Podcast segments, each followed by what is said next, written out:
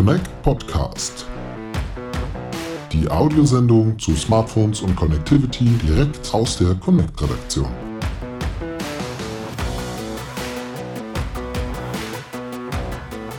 Ja, hallo und herzlich willkommen zum Connect Podcast, den wir heute auch mal wieder multimedial begleiten und das Ganze sowohl jetzt auf Soundcloud und den gängigen Podcast-Plattformen streamen, als auch im Videoformat auf unserem YouTube-Channel, dem Connect Tech Channel bereitstellen. Also gerne einfach mal auch auf unserem Connect Tech Channel vorbeischauen. Ja, und das uns, äh, das sind dieses Mal wieder meine Wenigkeit Lennart Holtkemper von Connect und unser Connect-Autor Hannes Rügheimer auf der anderen Seite. Hallo Lennart. Ja, das Jahr, das neigt sich dem Ende entgegen. Hannes, bei uns in München liegt jetzt schon sogar der erste Schnee. Hm, wir und wenn das Jahr so. Ihr habt ja auch schon gespürt, so ja, in Stuttgart bist du, genau. muss man dazu sagen, also auch nicht ganz im Norden. Und wenn das Jahr ja so fortgeschritten ist, dann kommt es naturgemäß zum krönenden Abschluss unserer Service-Tests und das ist wie immer der Mobilfunk-Netztest. Es ist wohl einer der aufwendigsten Service-Tests, die so durchgeführt werden, auch einer der renommiertesten Service-Tests. Das führen wir jetzt nun schon seit über 20 Jahren durch mit unserem Testpartner Umlaut. Und Hannes, du hast den Test wie immer eigentlich ähm, als Autor begleitet und du wirst uns nun einmal verraten, welcher Netzbetreiber in diesem Jahr das beste Mobilfunknetz hat, wie gut Deutschland gegenüber den Nachbarländern auch in Sachen 5G aufgestellt ist. Und ähm, dann starten wir doch einmal mit der Testmethodik, denn wie üblich setzen wir die Daumenschrauben in jedem Jahr noch ein bisschen mehr an. Wo wurden denn dieses Jahr die Schrauben angezogen, Hannes? Ach, eigentlich quer, quer über alle Bereiche. Also wir haben ja im Wesentlichen drei große Blocks, aus denen der Test besteht. Das sind die sogenannten ähm, Drive-Tests und Walk-Tests, wo also ähm, im Falle Drive dann Autos rumfahren mit dem Messequipment, im Falle Walk-Test ähm, Teams unterwegs sind mit ähm, Messequipment in Trolleys oder Rucksäcken. Die schauen sich wiederum zum einen die Sprachqualität oder die Sprachverbindungen in den Netzen an und zum anderen die Datenverbindungen. Das ist ja traditionell immer so ein bisschen das Austesten des, des Maximums. Also was können die Netze wirklich maximal leisten? Und dann wollen wir natürlich aber auch wissen, was kommt denn davon bei den Usern an? Und dafür haben wir das sogenannte Crowdsourcing, also ähm, die Erfassung von Samples. Da hat Umlaut ähm, sich in, in ein ja, Framework, in, in eine ähm, Erfassungsmethodik mit eingeklingt, die in über 1000 Apps im Hintergrund laufen. Das ist so eine der Fragen bei der Installation, die immer abgecheckt wird. Bist du damit einverstanden, dass da irgendwie Qualitätskennzahlen erfasst werden? Und wenn man da Ja sagt, dann trägt man mit einer gewissen Wahrscheinlichkeit auch zu unserem Crowdsourcing bei. Und nach dieser Vorrede, äh, das Crowdsourcing haben wir dieses Jahr erweitert äh, und vor allen Dingen im, im Prozentanteil vom Gesamtergebnis ein bisschen hochgeschraubt. Also es war im letzten Jahr noch 20 Prozent der Gesamtbewertung und jetzt haben wir 25 Prozent rausgemacht. Hat damit zu tun, dass auch die Zahlen hochgehen, also sprich die, die Teilnehmer, die Abdeckung. Wir sind dabei deutlich über 98 Prozent der Bevölkerung die statistisch da wirklich ähm, repräsentiert werden. Und dementsprechend haben wir gesagt, da können wir ein bisschen drauflegen, da können wir diesen Anteil ein bisschen hochfahren. Dementsprechend mussten wir natürlich im Verhältnis ein paar Prozent von den Sprach- und Datenwertungen runternehmen. Aber das ist mal so das, das, das grobe, der, der grobe Überflug über die Zusammensetzung. Gut, Crowdsourcing sagt dann also auch aus, ähm, wie gut ist so die ganze Abdeckung deutschlandweit betrachtet, weil man ja mit den Walk-and-Drive-Tests nur eine gewisse Strecke quasi mitnehmen kann, naturgemäß, wenn man nicht jede Straße in Deutschland abfahren möchte. Und über Crowdsourcing können wir also sagen, wie gut ist denn so die Gesamtverteilung, die Gesamtnetzabdeckung in Deutschland, richtig? Ganz genau das, ja. Und was dann die ähm, erfassten Messwerte betrifft, ist sicherlich auch noch ähm, ansprechenswert. Wir haben im vergangenen Jahr angefangen, 5G quasi als gegeben vorauszusetzen, also wirklich ein ähm, die, die Messungen so anzulegen, dass wir davon ausgehen, wo 5G ist, äh, wird es auch erfasst und bewertet. Es gab letztes Jahr noch so einen kleinen doppelten Boden, so ein kleines Sicherheitsnetz. Ähm, es sind ja zwei Smartphones pro Netzbetreiber an Bord dieser Testfahrzeuge oder in, in den Rucksäcken drin. Und letztes Jahr hatte Umlaut noch gesagt, wir konfigurieren eines für 5G Preferred, also das soll sich bitte bevorzugt mhm. auf 5G einbuchen. Und das zweite zur Sicherheit, damit man Messwerte hat, falls es da irgendwie zu Problemen kommt, äh, war seinerzeit noch auf 4G. ähm, konfiguriert. Das haben wir jetzt aufgegeben. Also jetzt sind beide auf 5G eingestellt. Wir gehen davon aus, 5G ist der Stand der Technik und da, wo es ist, wurde mhm. es auch in vollem Umfang gemessen und bewertet. Ist ja auch angemessen, wenn man so guckt, äh, wie gut auch 5G eigentlich schon vorhanden ist. Aber dazu gleich mehr vielleicht. Starten wir doch mal ganz klassisch, ähm, wofür so ein Smartphone oder Telefon eigentlich gemacht ist, nämlich mit der Sprache. Schauen wir uns die Sprachqualität an, die ja nicht nur in der Pandemiezeit sehr wichtig ist. Wie haben hier die einzelnen Betreiber abgeschnitten, Hannes? Genau, also wir, wir sagen ja auch immer dazu, es ist sicherlich nicht mehr die Hauptanwendung, aber es ist wiederum so selbstverständlich, mit einem Smartphone zu telefonieren, dass du natürlich als Nutzer umso verärgerter bist, wenn es nicht funktioniert. Also dementsprechend ja. ist die Erwartungshaltung wirklich eine hohe, auch wenn es vielleicht tatsächlich gar nicht von, von manchen Leuten so häufig genutzt wird. Und da stehen also insgesamt die deutschen Netzbetreiber ziemlich gut da. Natürlich so mit dem klassischen Bild, das wir eigentlich immer in unseren Netztests kennen, sprich in den Großstädten, auch noch in den kleineren Städten. Da sind die Balken wirklich relativ weit oben. Also da erreichen alle drei relativ gute Ergebnisse. Ähm, klare Rangfolge, die uns jetzt in dem Test noch öfter begegnen wird, ist allerdings, dass die Telekom wirklich die Nase vorn hat. Dann kommt mit ein bisschen Abstand Vodafone und noch ein Tickchen dahinter, das allerdings wirklich mittlerweile sehr, sehr klein geworden ist, kommt dann Telefonica. Mhm.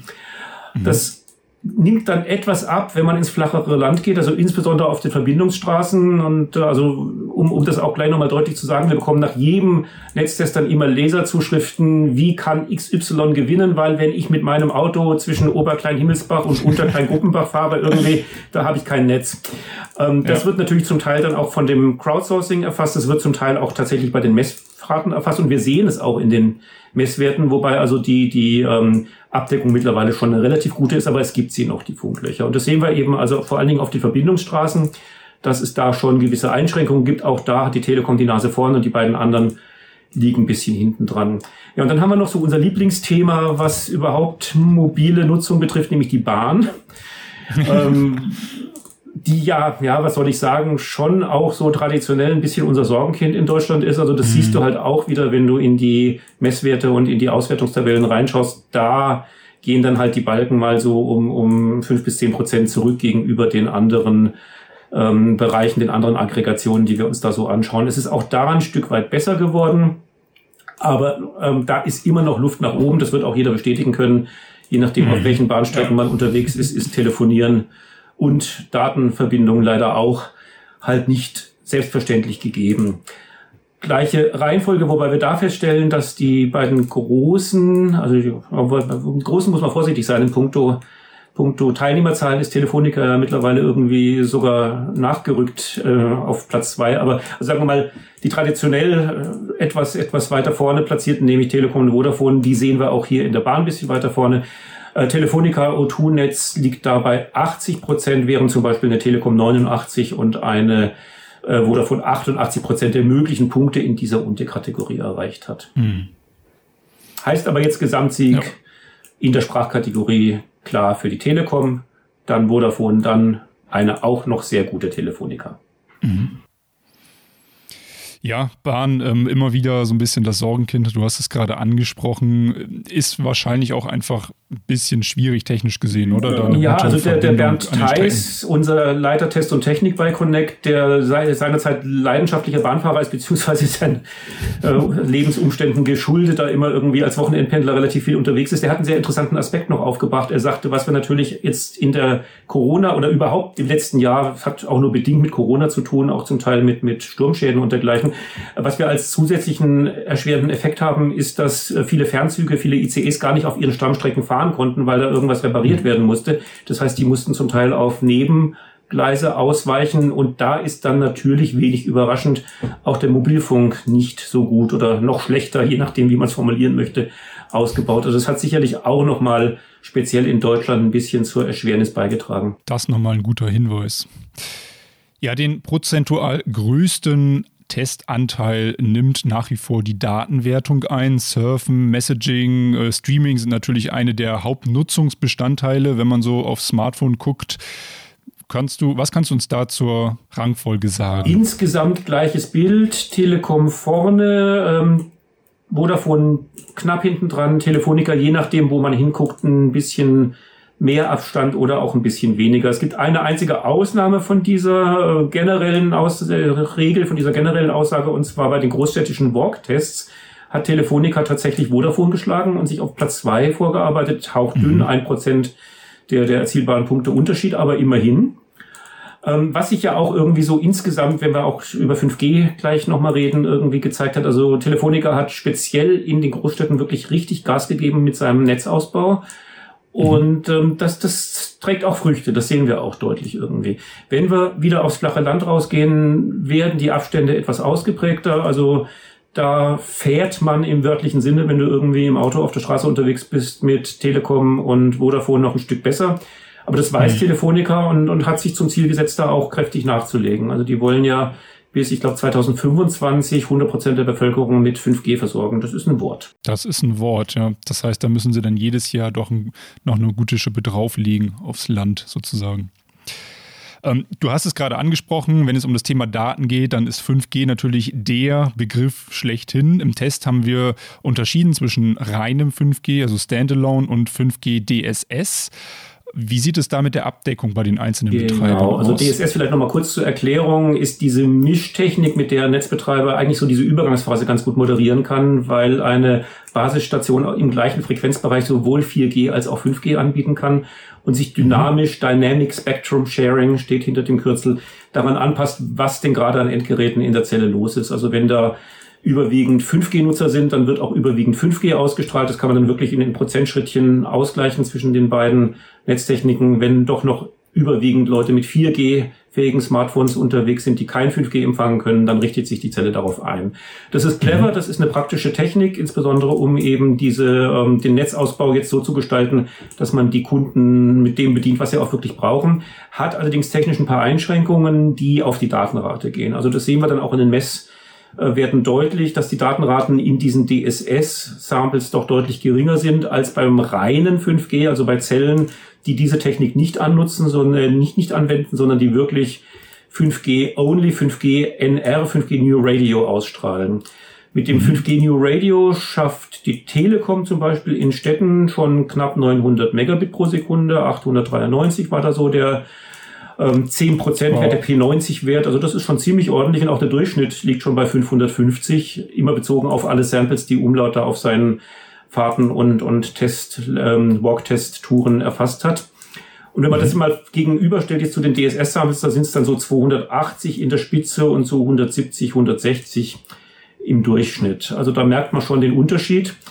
Insofern richtig spannend wird eben 5G mit, mit ähm, der reinen 5G-Technik. Es ist übrigens nicht Standalone, da steckt nochmal was anderes dahinter, aber ich will es jetzt nicht okay. zu sehr ins Detail austreiben. Erklären wir alles in Connect.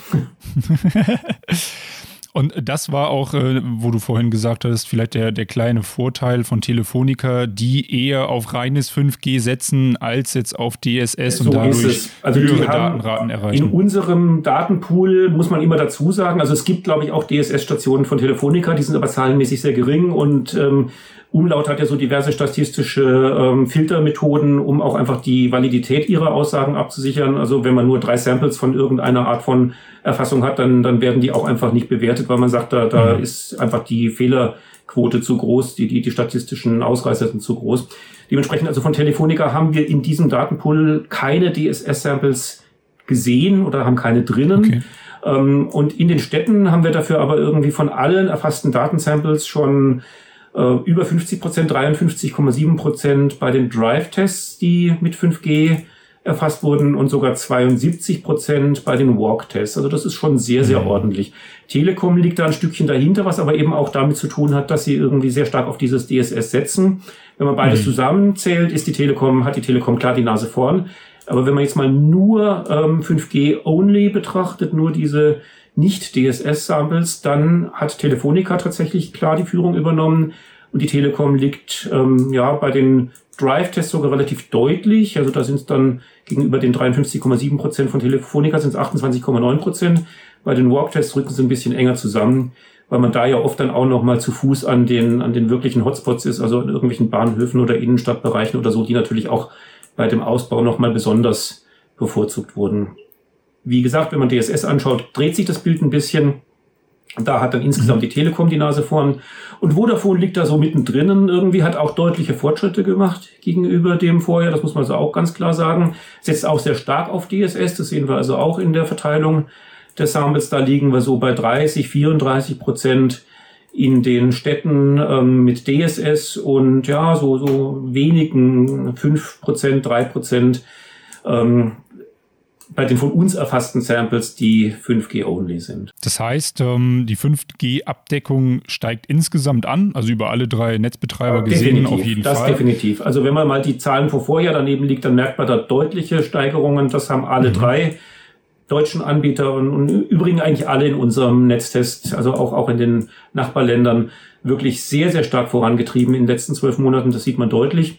Und aber wie gesagt, wenn wir jetzt irgendwie sagen, wer hat denn so die Nase vorn, dann ist das schon insgesamt die Telekom mhm. und Telefonica, aber mit einem starken Fokus auf die Städte. Also da, wo die ausbauen, da sind sie schon richtig, richtig gut. Und Vodafone liegt so dazwischen irgendwie.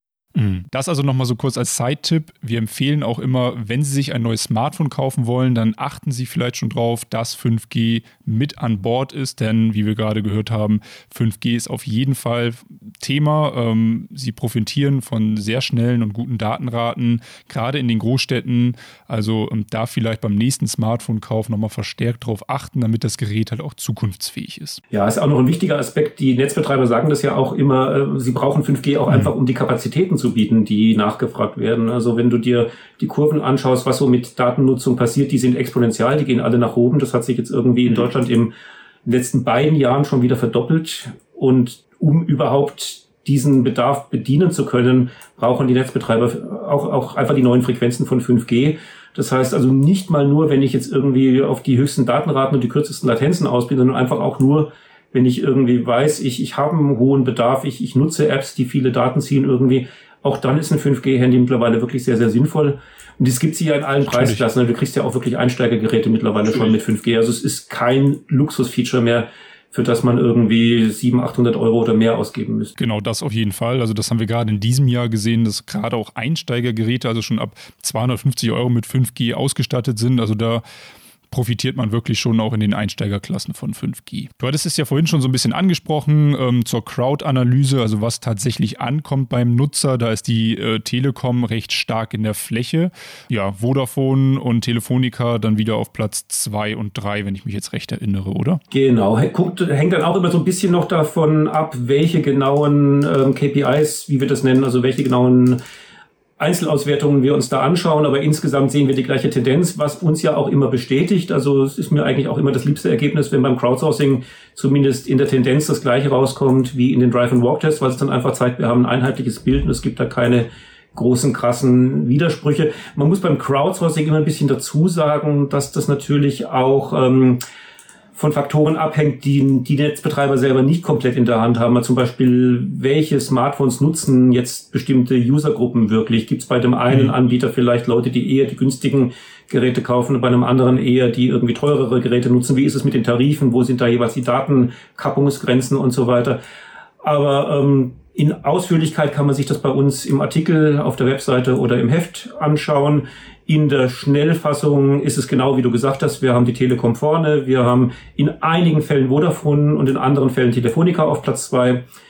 Und insgesamt, das merkt man halt schon deutlich, rücken die alle ein Stück weit enger zusammen, als wir es noch aus früheren mhm. Jahren gekannt haben. Das ist eigentlich die perfekte Überleitung, um unter alles einen Strich zu ziehen und äh, das Ergebnis natürlich auch zu verraten. Hannes, klär uns auf. Ja, wird jetzt wahrscheinlich keine Riesenüberraschung mehr sein, nachdem wir es ja jetzt auch mehrfach als Rangfolge und Tendenz so gezeigt haben. Also unser Sieger ist wieder die Telekom zum elften Mal in Folge, was also irgendwie wirklich auch Hut ab bedeutet, weil das musste ich auch immer dazu sagen. Das sind keine gesetzten Größen, wo irgendwie die, die Netzbetreiber einfach die Hände in den Schoß legen und irgendwie sagen, naja, wir sind ja eh Spitze irgendwie, sondern da steckt richtig, richtig Arbeit drinnen, um in diesem doch sehr, sehr starken Konkurrenzkampf auch die Nase weiter vorne zu behalten. Das merkt man übrigens für alle drei, also das gilt genauso auch für Vodafone, die sich auch nochmal deutlich verbessert haben gegenüber dem Vorjahr jetzt auf unserem Platz zwei landen in diesem Jahr.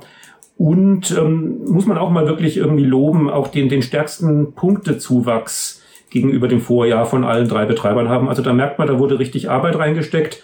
Hat noch nicht mhm. ganz für den ersten Platz gereicht, aber für einen sehr guten zweiten auf jeden Fall. Mhm. Und Telefonica kann ich eigentlich nur Ähnliches sagen. Die hatten im Vorjahr erstmals die Note sehr gut bekommen. Die bekommen sie auch diesmal wieder. Aber auch das kommt nicht von selber, sondern bedeutet wirklich viel Arbeit und, und viel Investition ins Netz. Und wir hatten es ja schon gesagt, wenn man sich speziell den 5G-Ausbau anschaut, der ist in den Großstädten wirklich schon vorbildlich, haben wir geschrieben. Also wirklich sehr, sehr gut, sehr, sehr ausgeprägt. Und wenn das jetzt so weitergeht, wenn es ihnen gelingt, das auch irgendwie auf den Rest des Landes auszudehnen, dann sind wir mal wieder gespannt, ob es nicht auch mal wieder einen Platzwechsel in Deutschland gibt bei unserem Netztest. Konkurrenz belebt das Geschäft, sagt man da ja auch. Und ähm, da sind jetzt halt alle drei Netzbetreiber gefordert, möglichst ja, den Aus Ausbau des 5G-Netzes natürlich auch voranzutreiben. Und ähm, da sind wir auf jeden Fall gespannt, was in den nächsten Jahren passiert. Stichwort Ausbau der Netze. Da haben in den letzten Jahren ja die Alpenstaaten Österreich und Schweiz naturgemäß immer noch mal ein bisschen besser abgeschnitten insgesamt als jetzt die Netzbetreiber in Deutschland. Was kannst du uns dazu sagen zu den, zum Netztest ähm, Österreich und Schweiz? Ja, gucken wir mal kurz in die Nachbarländer. Also eigentlich ähm, ähnliche Tendenzen, wie wir sie auch aus den Vorjahren kennen auch, und wie wir es auch in Deutschland dieses Jahr beobachten. Also sie haben sich alle weiter angestrengt. Sie haben 5G wirklich intensiv ausgebaut. Das gilt für die drei Anbieter in Österreich genau wie für die in der Schweiz. Ähm, es, ja, es ist, wenn wir den drei Länder-Vergleich machen, tatsächlich so ein bisschen so eine, so eine Abstufung zu sehen. Also Österreich liegt dann irgendwie in der Spitze bei den, bei den Bestbewerteten tatsächlich noch ein Stück vor. Deutschland, da geben wir dann irgendwie an den Gewinner. Ich glaube, das muss ich jetzt nicht allzu spannend machen. Das ist in diesem Fall wieder Magenta. Auch dieses Jahr wieder die Note überragend. Das hört sich so ein bisschen nach Business as usual an, aber das wirst du bestätigen können, Lennart. Also die gibt's wirklich selten bei Connect. Das ist sehr, sehr selten. Nicht ja. so, dass das irgendwie automatisch gesetzt wäre. Und wie du ja eingangs schon sagtest, wir haben eben in der Testmethodik an diversen Stellen die Daumenschrauben ange gezogen. Dennoch hat es also Magenta geschafft, diesen ersten Platz zu halten.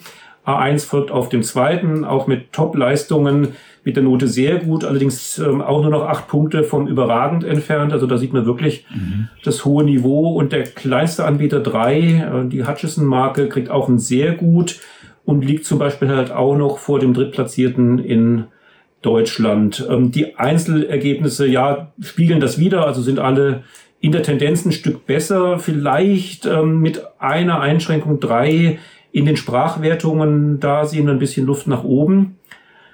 Ähm, eigentlich in, in allen Bereichen, also interessanterweise auch in den Großstädten und in der Bahn natürlich auch. Insgesamt läuft es aber in der Bahn in Österreich schon ein Stück besser als in Deutschland mit allen Anmerkungen, die wir ja vorhin auch schon zu dem Thema gemacht haben. Ja, und wenn ich in die Schweiz guck, irgendwie, das ist ja so traditionell dann immer ganz weit oben. Also ich mm. ähm, suche dann immer irgendwie entsprechende Überschriften für die hohen Gipfel und so weiter. Aber es ist also wirklich wahr, die, die sind also im Weltvergleich und, und in Europa sowieso traditionell ganz weit oben. Also da, da haben wir dann wirklich, wenn wir uns diese Erfüllungsgradbalken anschauen, dann irgendwie 100 Prozent auf dem Platz eins und 99 Prozent auf dem zweiten und sogar der dritte kommt dann irgendwie auf 98 oder 96 Prozent oder sowas. Also das ist schon, Wahnsinn. schon frappierend, wie gut das in der Schweiz funktioniert. Ähm, gilt für Sprache, gilt für Daten, gilt insbesondere auch in den Bahnen. Also ich hatte jetzt irgendwie, wir hatten ja vor kurzem unsere Connect Conference, da war der Elmar Grasser, der CTO von Sunrise da und ich hatte mich mit dem so ein bisschen unterhalten. Er sagt, ja, also er ist es wirklich gewohnt, wenn er mit der Bahn irgendwo hinfährt, dann macht er da irgendwie seine Zoom-Konferenzen und dann macht er da irgendwie seine Remote Access auf sein System im, im äh, der Firma und so weiter und er merkt halt in dem Augenblick, wo er irgendwie aus dem Land rausfährt und zwar egal in welche Richtung irgendwie, das kann dann auch nach Österreich sein, aber es ist auch natürlich nach Deutschland dann ist es damit halt vorbei. Und das ist die praktische Konsequenz dessen, des, des hohen Niveaus. Ja, ich glaube, ich habe es jetzt schon irgendwie ja, zur Hälfte erzählt. Nee, ich habe es noch nicht erzählt irgendwie. Also Rangfolge in der Schweiz, ähm, da wirklich dann also auf äußerst hohem Niveau, zweimal überragend haben wir irgendwie Swisscom schafft's insgesamt nach vorne. Die Abstände sind in den Einzelkategorien immer nur ein paar Punkte. Es summiert sich halt ein Stück weit auf. Insofern ist der Sieg deutlich für Swisscom, aber Sunrise folgt also auch mit starken Leistungen hinten dran und Salt mit ein bisschen Abstand, aber auch noch immer der Note sehr gut und, und auch weit vor dem, was wir irgendwie auf den dritten Plätzen in den anderen Ländern sehen. Zum Teil sogar, was wir auf den zweiten und ersten Plätzen in den anderen Ländern sehen, wenn ich das so vergleiche. Ja, also so, zumindest ein, ein sehr, sehr guter dritter Platz für Salt. Und was natürlich dann insbesondere in der Schweiz, wo das alles auf so hohem Niveau passiert, auch nochmal eine spannende Frage ist, ist, wie sieht's denn mit 5G aus? Und da ist es also wirklich mhm. auch ein, ein, ein hauchdünnes Rennen zwischen den beiden. Ähm, Sunrise schafft etwas höhere Datenraten in den Städten, was damit zu tun hat, dass auch Swisscom wieder stärker auf das DSS setzt, als das Sunrise und Salt tun. Und ähm, hat auch dadurch, wenn wir dann die Coverage-Anteile in den Städten anschauen, die etwas höheren Zahlen, wenn man es dann addiert, also mehr auf die Fläche als auf die, auf die punktuelle Leistung in den Städten schaut, da ist dann Swisscom wieder vorne. Also sie haben so beide ihre Spezialitäten, aber in der Kombination aus 5G-Ausbau und 5G-Datenraten hat Sunrise irgendwie wirklich das Krönchen auf und Swisscom das etwas kleinere Krönchen. Man darf natürlich auch nicht vergessen, die Schweiz ist im Vergleich zu Deutschland und Österreich auch ein kleines bisschen kleiner flächentechnisch. Also da ist es nicht ich sage es mal nicht, dass es da einfach ist, aber es ist nicht ganz so schwierig, da eine sehr gute Abdeckung zu implementieren, gerade auch wenn man bedenkt, ähm, da ist ja auch der ein oder andere Berg, wo dann eine Mobilfunkantenne auch flächentechnisch sehr viel abdecken kann. Äh, das Glück haben wir in Deutschland äh, jetzt ja nicht, deswegen sind da die Alpenländer vielleicht naturgemäß auch ein klein bisschen im Vorteil, muss man halt auch definitiv, dazu sagen. Definitiv, definitiv, aber sie haben halt im Rahmen dessen, was sie da an, an Bedingungen haben, auch wirklich alles richtig gemacht, das muss man auch ganz klar mhm. sagen. Also ähm, auch, auch noch eine Information, die ich dann irgendwie aus diesem Gespräch mit dem CTO von Sunrise hatte. Ähm, die gute Abdeckung in den Zügen kommt halt auch daher, dass sie auf dieser Ebene, was ihnen die Regulierungsbehörde natürlich auch erlaubt hat, ist auch ein wichtiger Punkt, auch frühzeitig kooperiert haben. Also die haben einfach dann zu dritt geschaut, dass sie irgendwie die Versorgung an den Schienenwegen entsprechend gut hinbekommen, weil ihnen auch klar war, dass das jedem der Beteiligten hilft, auch wenn man sich auf anderen Gebieten bekriegt und, und nichts schenkt irgendwie, ist das natürlich dann für so eine Ausbauaktivität auch einfach was Sinnvolles. Vollkommen. Und das ist jetzt in Deutschland eher nicht der Fall? Ist das ist bisher in Deutschland nicht der Fall, aber es gibt ja jetzt auch eine Initiative der Deutschen Bahn, die jetzt nochmal die Netzbetreiber an Bord geholt hat, um einfach auch die, die Verbindung in Zügen zu verbessern, begleitet vom Verkehrsministerium. Und da hoffen wir natürlich auch als Connect, dass sich da jetzt mal deutlich was bewegen wird und, und mhm. die Verbindung deutlich besser werden wird. Weil was natürlich auch ein Thema ist, habe ich dann auch an verschiedenen Stellen in dem Artikel geschrieben. Ähm, es ist halt auch ein Stück weit, ja, es, es liegt im Zug der Zeit. Es ist eigentlich eine Anforderung, dass du irgendwie in der Bahn gut arbeiten kannst und dass man eigentlich auch erwartet, dass die Ergebnisse in der Bahn also mal wenigstens so gut sein sollten wie im Auto weil das hat ja auch ein bisschen was mit dem zu tun, was wir so als Verkehrswende vorhaben. Richtig, das ist eben auch ein wichtiges Thema. Und wenn man dann, wie in der Schweiz ja wohl üblich, ähm, dann auch in der Bahn super arbeiten kann, Zoom-Konferenzen abhalten kann und so weiter und so fort, dann äh, ja, spricht er eigentlich noch mehr dafür, auch längere Strecken einfach durch Deutschland mit der Bahn zu fahren und gleichzeitig halt im Remote Office sozusagen zu arbeiten. Hannes, was ist denn so dein Fazit? Ähm, ist das alles mit der Ausbaugeschwindigkeit so weitgehend in Ordnung? Könnte es hier und da noch ein bisschen mehr ja, bisschen mehr Feuer geben. Was, was meinst also du? Also das, das würde ich tatsächlich nicht unterschreiben. Ich würde sagen, die haben alle einen sehr, sehr guten Job gemacht, gerade was den 5G-Ausbau betrifft. Das mhm. braucht eine Zeit, du hast es auch gerade schon gesagt, insbesondere in einem Flächenland wie Deutschland. Ich denke, da, da sind wir wirklich auch in den letzten zwölf Monaten gut vorangekommen. Was natürlich auch am Anfang unserer ganzen Betrachtungen und, und Testplanungen immer steht, ist zurzeit das Thema Corona. Ist es überhaupt fair? Zu messen. Ähm, da haben wir dann Gott sei Dank ja ähm, bei Umlaut auch die Situation, dass die das ganze Jahr über auf die äh, Messwerte schauen und dementsprechend auch wissen, ähm, dass die Netze gehalten haben, die äh, Nutzungsbedingungen, die Nutzungsszenarien ändern sich ein Stück weit. Es wird mehr an heimischen Standorten und weniger in den Innenstädten und, und an den Bürostandorten gefunkt, aber das haben die Anbieter mittlerweile im Griff und hat ihren Ausbau natürlich auch ein Stück weit daran angepasst. Also ich muss wirklich sagen, Hut ab, es sind insgesamt sehr erfreuliche Tendenzen. Und auch wenn jetzt das Ranking keine Unterschiede gegenüber dem Vorjahr zeigt, äh, sollte man wirklich nicht sagen, ja gut, ist ja alles bekannt und, und keine großen Überraschungen, weil ich werde nicht müde, es zu betonen, das kommt nicht von nichts. Da sind eine mhm. Menge Leute intensiv am Arbeiten, um das aufrechtzuerhalten, was wir als Mobilfunk erleben. Das ist schön zu hören und ist auch schön zu hören, dass es da immer peu à peu ein Stück besser wird, immer ähm, ja, noch verstärkt darauf geachtet wird, dass es alles besser wird. Dann ja, war es das ähm, von unserer Seite aus für den Mobilfunk oder zum Mobilfunk-Netztest 2022 dann ja schon. Hannes, vielen, vielen Dank für die detaillierte Erklärung. Wir verlinken den Artikel natürlich unten in der Beschreibung, sowohl in der Videobeschreibung als auch in der Podcast-Beschreibung. Wenn Sie sich also alle Ergebnisse nochmal detailliert anschauen möchten, können Sie das gerne über connect.de machen. Da kann man also wirklich nochmal tief ähm, reinschauen. Wir haben auch äh, die größten deutschen Städte nochmal separat ausgewiesen und getestet. Also wenn Sie jetzt gerade auf der Suche sind, äh, ja, nach einem neuen Mobilfunkanbieter und ähm, sich viel jetzt in der Stadt auch aufhalten, dann da gerne nochmal vorbeischauen. Und ja, dann bleibt mir nichts anderes, als dir noch einen schönen Tag zu wünschen, Hannes. Den wünsche ich dir auch, Lennart. Vielen Dank und bis zum nächsten und Mal. Dann, genau, dann sehen und hören wir uns bis zum nächsten Mal. Vielen Dank. Tschüss, liebe Zuschauer, liebe Hörer.